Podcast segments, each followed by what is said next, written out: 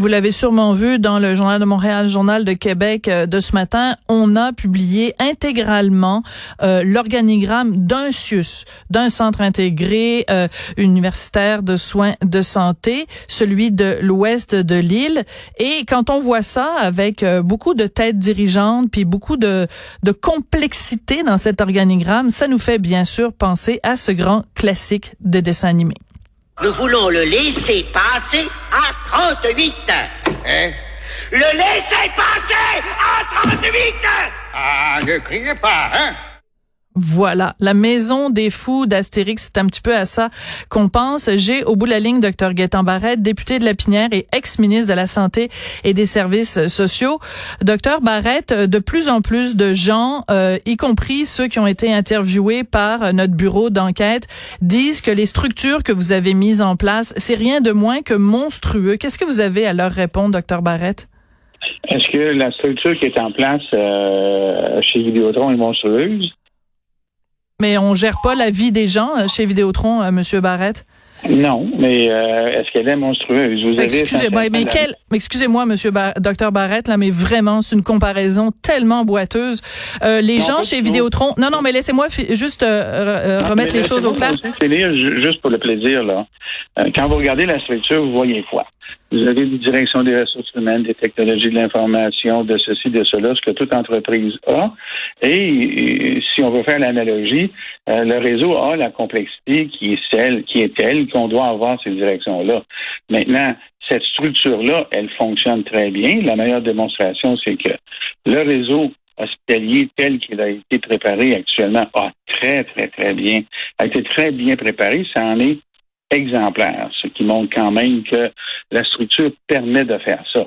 La crise actuelle, parce qu'on vit une crise, on ne peut pas juger de la situation normale hors crise par ce qui se passe dans la crise.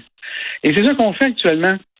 On publie des premières pages d'organigrammes en tentant de porter un jugement sur ce qui est le temps normal par rapport à partir plutôt du temps de crise. Ben, le temps de crise, là, ça défait tout. D'accord. Docteur Barrette, euh, vendredi dernier, François Legault a dit au sujet de la situation dans le CHSLD, il a fait son mea culpa, il a dit, écoutez, qu'est-ce que j'aurais dû faire?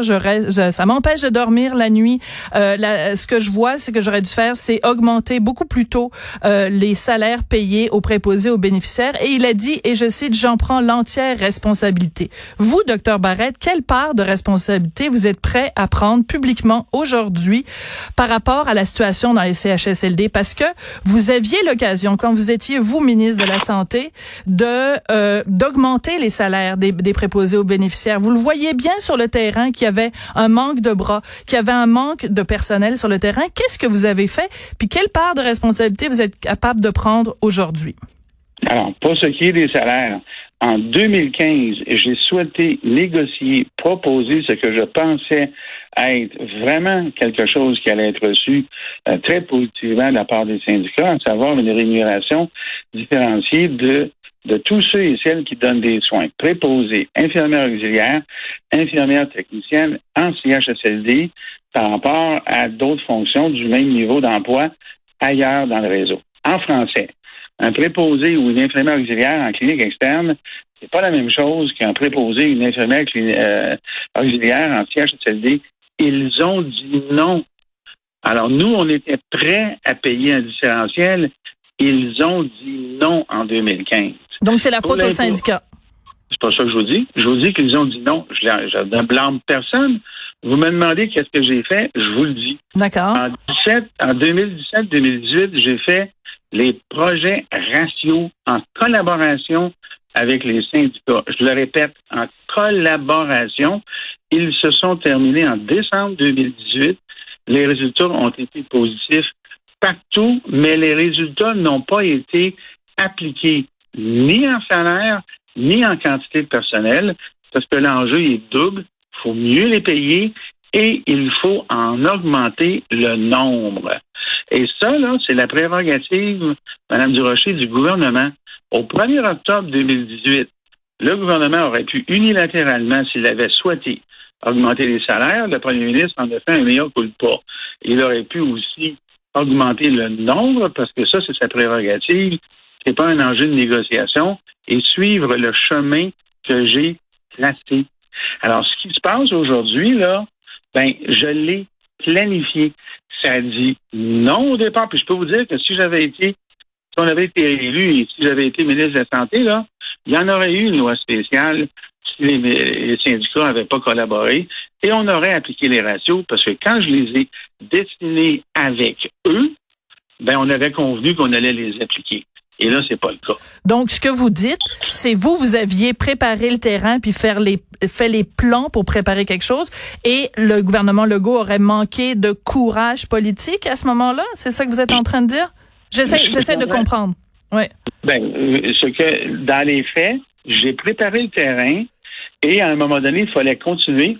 C'est pas une question de courage ou pas de courage. Ce que je dis, c'est que le chemin avait été tracé de façon claire, nette et précise.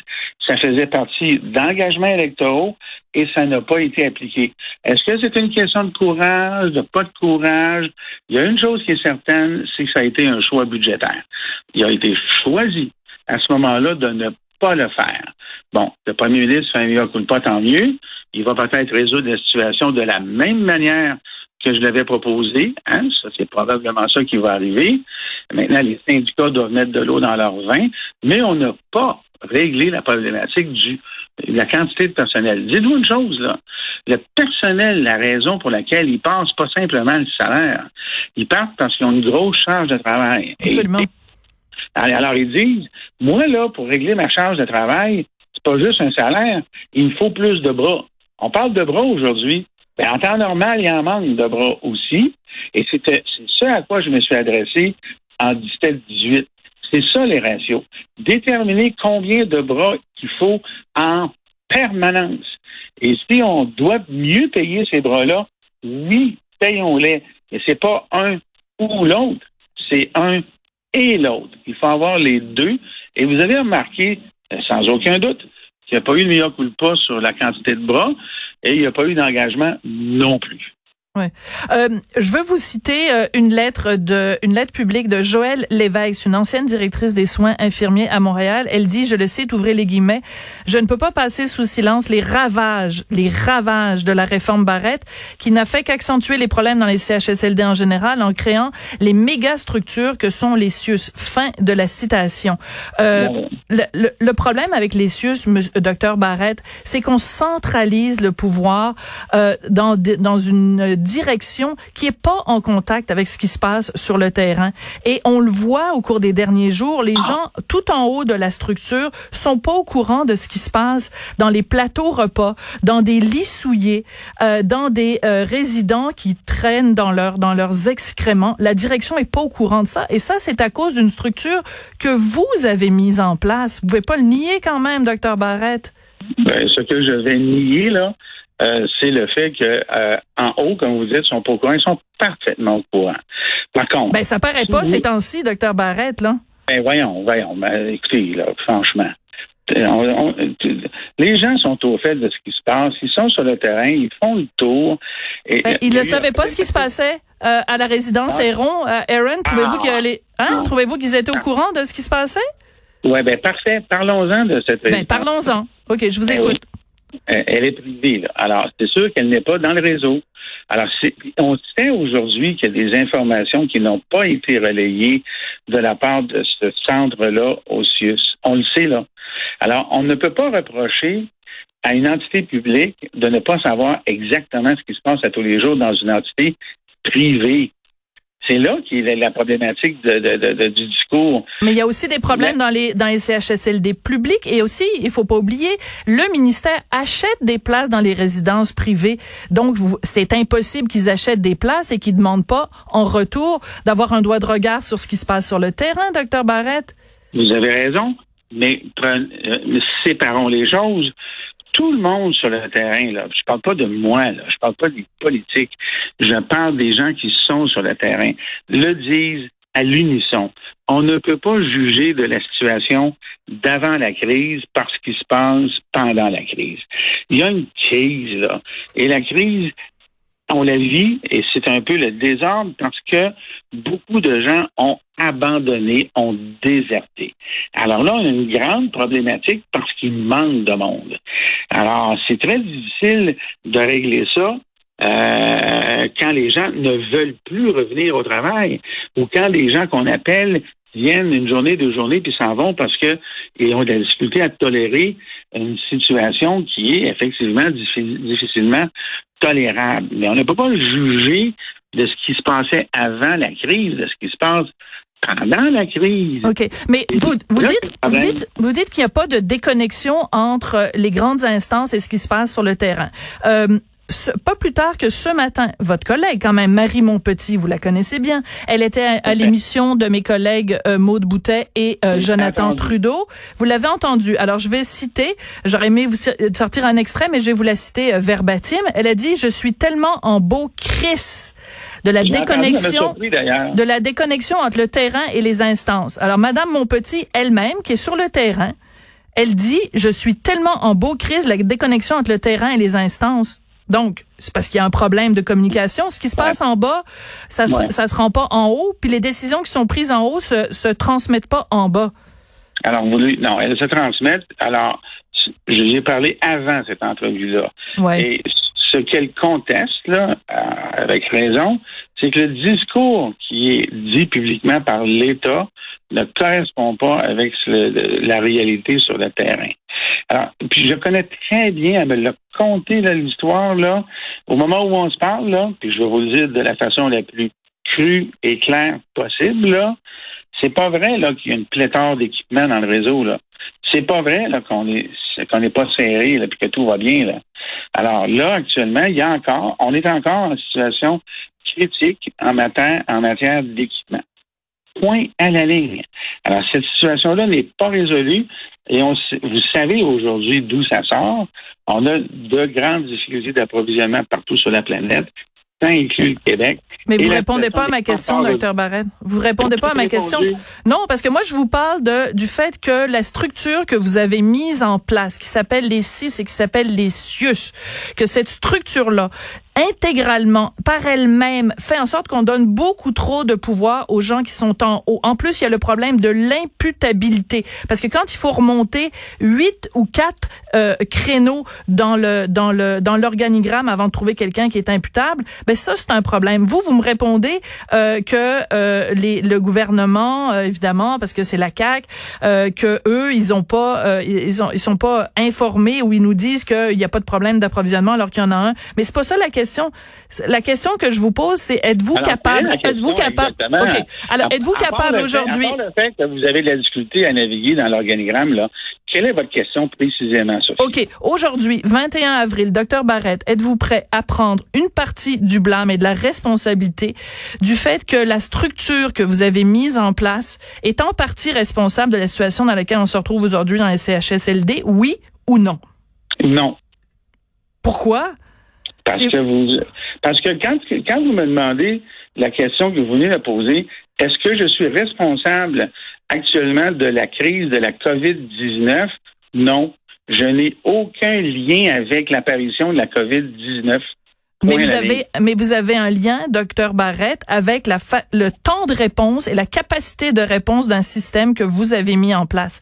S'il n'y avait pas autant de chefs, s'il n'y avait pas autant de centralisation entre les mains, écoutez, c'est pas compliqué. Nos, nos, nos collègues là, du bureau d'enquête, il y a certains endroits, dans certains CIUS, on est responsable de 19 000 employés. Il y a un ben directeur d'une des, d'un des CIUS, il est responsable de 122 établissements. Comment voulez-vous que la personne qui est à la tête d'un réseau de 122 établissements soit capable de savoir ce qui se passe dans les plateaux repas, puis dans le lit des résidents, pour savoir si le piquet est rempli de caca ou pas? C'est impossible? cette responsabilité-là, elle est locale et elle est assumée. Et pour répondre à votre question, ah ben, c'est la même chose pour n'importe quelle organisation similaire dans d'autres pays. Vous savez, des organisations comme celles que vous décrivez, là, ben, elles existent ailleurs, sur des territoires similaires, et les choses se passent correctement. Actuellement, que vous le vouliez ou non, là, il y a une situation de crise qui perturbe toutes les organisations. Alors, je vous dis simplement que dans, la, dans une situation normale, les choses fonctionnent, certainement imparfaitement, mais que la crise, elle, est responsable euh, d'un certain nombre de problèmes et non la structure. Alors, si nous avions eu là des centaines d'établissements qui se seraient compétitionnés les uns contre les autres, auriez-vous été heureuse si le CHSLD A aurait eu, aurait eu la possibilité d'acheter plus d'équipements que le CHSLD B dans la même région? Auriez-vous trouvé ça équitable? Auriez-vous été heureuse que tel hôpital ait plus de médicaments que l'autre? Auriez-vous trouvé ça équitable? Auriez-vous trouvé ça une bonne chose que, comme avant, il y ait des guerres de clochers d'une administration à l'autre pour la compétition des ressources tant financières que personnelles, qu'en personnel. Trouvez-vous que ça, ça aurait été meilleur? Ben oui. Vous allez me dire oui, ça aurait été bon pour l'institution gagnante et malheureux pour l'autre. Et là, vous auriez dit, cher gouvernement, faites quelque chose, c'est pas équitable. Mais ben, ça, c'est le passé et il a existé, euh, Madame Durocher, ce passé-là. Il a existé. Il n'existe plus. Il y a une situation de crise qui est causée par un méchant virus qui perturbe les choses et qui amène malheureusement à une désaffectation du personnel qui est difficile à gérer. Bravo à tous ceux et celles qui restent et bravo à tous ceux et celles qui, qui viennent aider. Mais là, la situation, elle est difficile, très difficile. Elle n'est pas causée par des structures. OK. Sur une note plus euh, personnelle, puisque bon, je vous ai posé la question plusieurs fois, puis vous ne voulez pas, euh, vous ne vous répondez toujours non à ma question. Est-ce que vous êtes prêt à prendre une certaine responsabilité? Donc, vous avez quand même euh, accepté d'aller sur le terrain. Donc, comment est-ce que vous étiez hier dans un CHSLD Est-ce que vous y retournez aujourd'hui? C'est quoi la situation pour vous sur le terrain? Hier soir, en fin de semaine, la semaine dernière, j'étais dans un CHSLD. Et dans le CHSLD où j'étais, euh, heureusement, on voit les renforts arriver. Alors, j'étais, par exemple, avec une personne qui vient d'un autre milieu complètement, qui revient dans le secteur des PAB. J'étais avec deux professeurs d'école primaire euh, qui étaient là hier. Il y avait quatre médecins spécialistes sur place, un médecin euh, généraliste hier, là, sur l'unité où j'étais, qui était une des unités les plus lourdes, ben, les choses, je pense, se sont bien passées grâce au renfort. Et j'encourage les gens à continuer à donner des renforts parce que l'enjeu premier aujourd'hui demeure celui du nombre de personnel dans la période de crise. Merci beaucoup, Dr Barrette, d'être venu nous parler. Dr Gaétan Barrette, député de la Pinière et ex-ministre de la Santé et des Services sociaux. Merci. Merci, au revoir.